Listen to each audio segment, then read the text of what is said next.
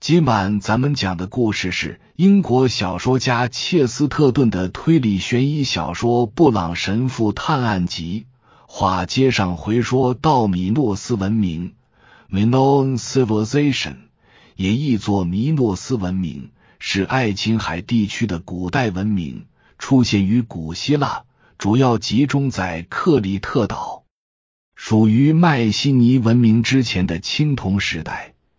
约公元前三千年前一千四百五十年，米诺陶洛斯 （Minotaur） 或被称为牛头怪，克里特岛上的半人半牛怪，是克里特岛国王米诺斯、宙斯和欧罗巴之子，死后成为地府的三个法官之一。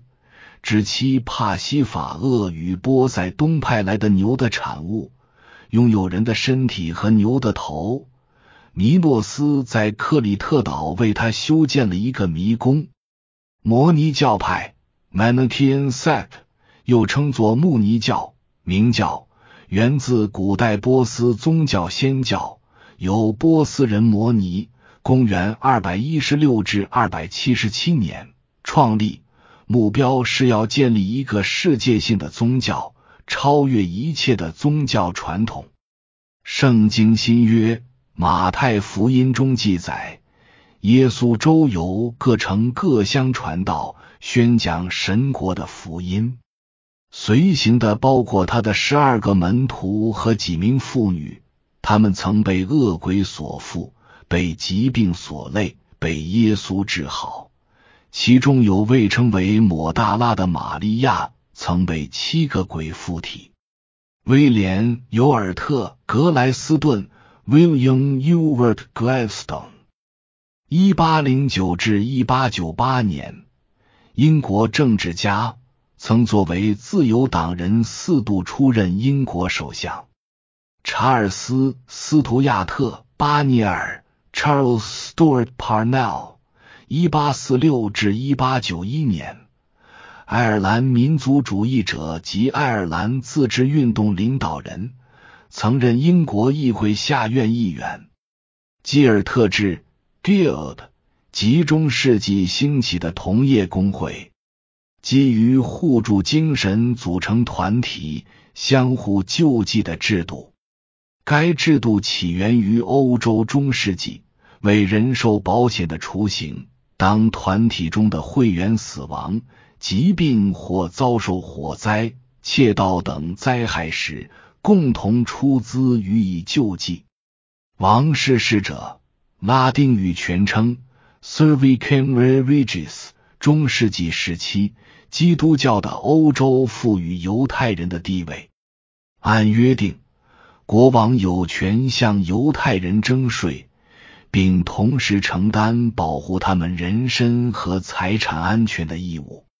在十二和十三世纪，英王曾数次颁布令状，明确犹太人享有的基本权利，其中包括可以在王国内自由流动、免征常规通行税和免受任意伤害，允许保有作为抵押的土地等。本体同一论 （Homousion），基督教神学概念。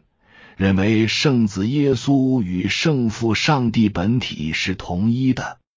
帕多瓦的圣安多尼 （St. Anthony of Padua），圣安多尼（一九五至一二三一年），原籍葡萄牙里斯本，晚年在帕多瓦（原意帕雕亚或巴都亚）传教。他以精通圣经而闻名。另有传说，他曾向黎米尼 （Rimini） 人讲道，但遭冷遇，于是便向一条河里的鱼儿讲道。带鱼翅的匕首，布朗神父在生命中的某个阶段发现，若不竭力抑制身体的轻微抖动，就很难将帽子挂到帽钩上。这种毛病的源头。其实不过是异常复杂事件中的一个细节而已。然而，在他忙碌的一生中，这也许是能使他记起整个案件的唯一细节。他可以追溯到那件令警察局的医官伯伊恩倍感困扰的事实。为此，他曾不得已在十二月某个严寒的早晨派人来请布朗神父。伯伊恩医生身材高大，皮肤黝黑，是个让人难以捉摸的爱尔兰人。像他这类的爱尔兰人并不鲜见。他们会滔滔不绝的大谈科学的怀疑论、唯物主义、犬儒主义，但只要一说到宗教仪式，他们便会一口咬定说那些都起源于他们本国的宗教传统，断无其他可能。很难说清楚他们的信条仅仅是浮光掠影，还是本就根深蒂固。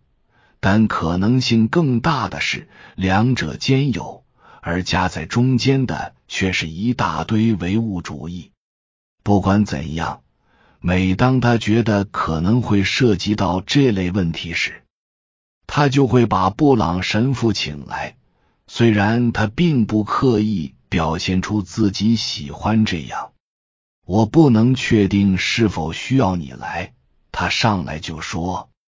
我什么都不能肯定，我根本就不知道这案子该由谁办，是医生、警察还是神父？哦，布朗神父微笑着说：“我想你既是医生又是警察，我似乎是少数派。我承认你是政客们所说的那种富有使命的少数派。”医生说：“我的意思是。”你有自己的本职工作，同时也干些我们这一行的事，但是很难说这是到底是谁的本行，是你的、我们的，还是精神病院院长的？我们刚收到一位先生的请求，他就住在附近山上的那所白房子里，因为担心有人要谋杀他而请求保护。我们已经尽可能了解到了一些情况，也许我该从头给你讲一讲这是怎么回事。大致情况是这样的：在英格兰西南部有个叫埃尔默的大地主，他结婚很晚，育有三子，分别是菲利普、斯蒂芬和阿诺德。而在他单身的时候。由于担心无后，便收养了一个叫约翰·斯特雷克的小男孩。他认为这孩子非常聪明且很有发展前途。这孩子来历不明，有人说他是弃婴，也有人说他是吉普赛人。我想这后一种说法与埃尔默晚年的表现有关。他沉溺于各种神秘之事。其中包括看守香鹤占星术。他的三个儿子说，怂恿他这么做的就是斯特雷克。不过，这三个儿子还说了许多别的事。他们说，斯特雷克是个彻头彻尾的恶棍，尤其是个谎话连篇的人。他是个说谎的天才，善于随机应变，编造谎言。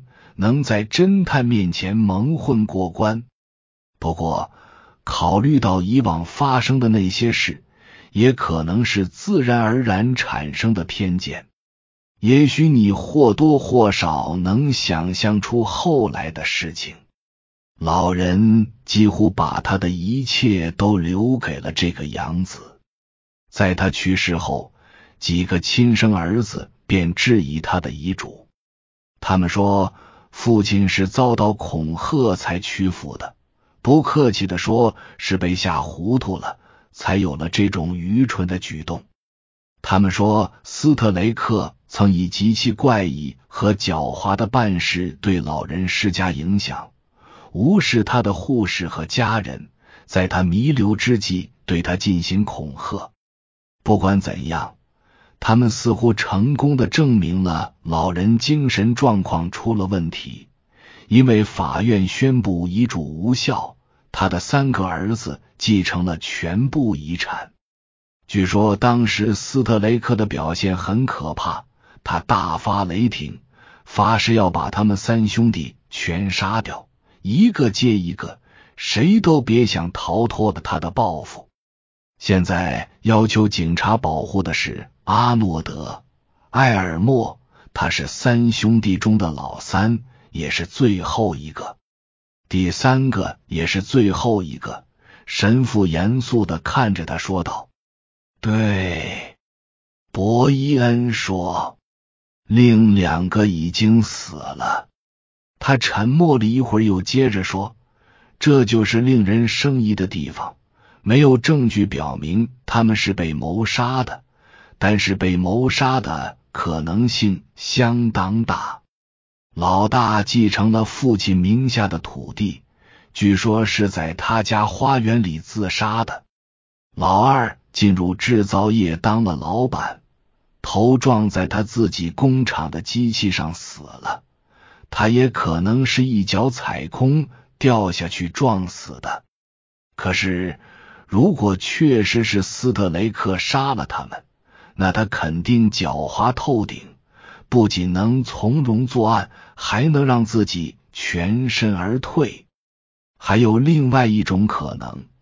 也许事情从头到尾都是狂想症患者将种种巧合想象成了某种阴谋，所以我需要一个头脑清醒、无公职的人去和这位阿诺德·埃尔默先生谈谈，了解一下他究竟是个什么样的人。你知道有妄想症的人会有什么样的表现，也能识别出一个人是否在说实话。我想让你先去打探一下，然后我们再着手处理。这似乎怪得很。布朗神父说：“你们之前居然不认为有认真对待的必要。假如这件事真有什么内情的话，它也存在了很长时间了。他选择此时请求你们保护，有什么特殊理由吗？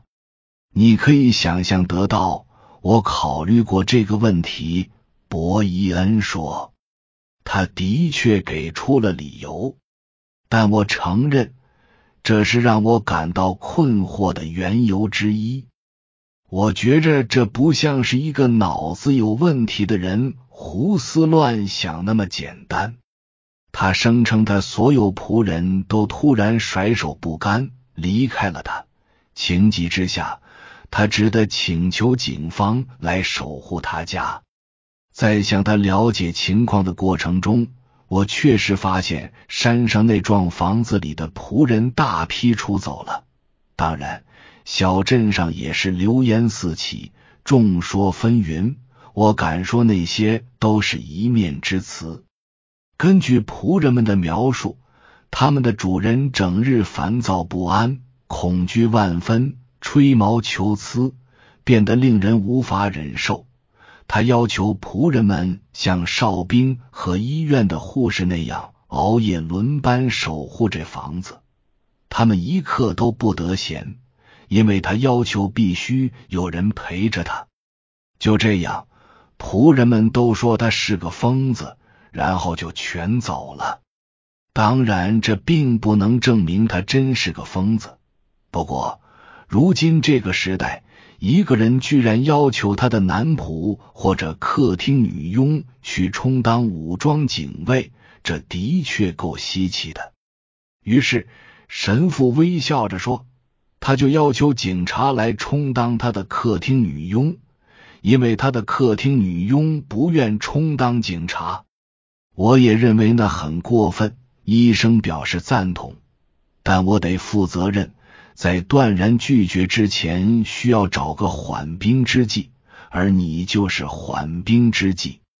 好极了，布朗神父爽快的说：“如果你没意见，我现在就去拜访他。”小镇周边连绵起伏的原野覆盖着一层岩石的白霜，晴朗的天空散发着刺骨的寒意。东北方向。雪一般的火烧云已经悄然爬上了天空。就在那片较为阴暗、不祥的色彩背景中，山上那栋房子若隐若现，房前的几根灰白支柱构成了短短一段古典造型的石柱廊。一条直通房屋的蜿蜒小径越过起伏的高地，倏然消失在一片黑乎乎的浓密灌木丛中。当他快走到灌木丛时，感觉空气似乎越来越寒冷，仿佛正在接近冰屋或北极。但他是个非常务实的人，从来不会将幻想当成现实。他只是抬头望着房顶上漂浮的乌云，欢快的说：“要下雪了。”穿过低矮的意大利风格铁艺门洞，他走进了满目凄凉的花园。那是原本井然有序的东西，突然被人遗弃后产生的无序之景。深绿色的草木披挂着斑斑白霜，呈现出一片灰色。大量疯长的杂草已经开始侵蚀花坛。原来齐整的边沿变得犬牙交错，那座房子的下半部隐没在草丛和灌木丛之中。这些植物大多属于四季常青或耐寒的品种，虽说也是满目浓密的苍绿，但又因为是在北方的缘故，很难称得上郁郁葱葱。称之为北极丛林，恐怕更恰当。这种类比在某种程度上也适用于房子本身。它那排廊柱和古典立面，原本该俯瞰地中海，如今却偏偏迎着北海的寒风渐渐凋零。各处零星显露的古典装饰，更加重了这种对比。与像柱以及依照古典悲喜剧形象雕刻的面具，从这座建筑的各个转角俯视着灰色杂乱的花间小径，饱经风霜的面孔看上去斑痕累累，窝形柱顶也似经不住寒冷的侵袭而蜷起。以上是由奶锅大叔给您播讲，感谢收听。每天晚上二十一点三十三分准时开聊。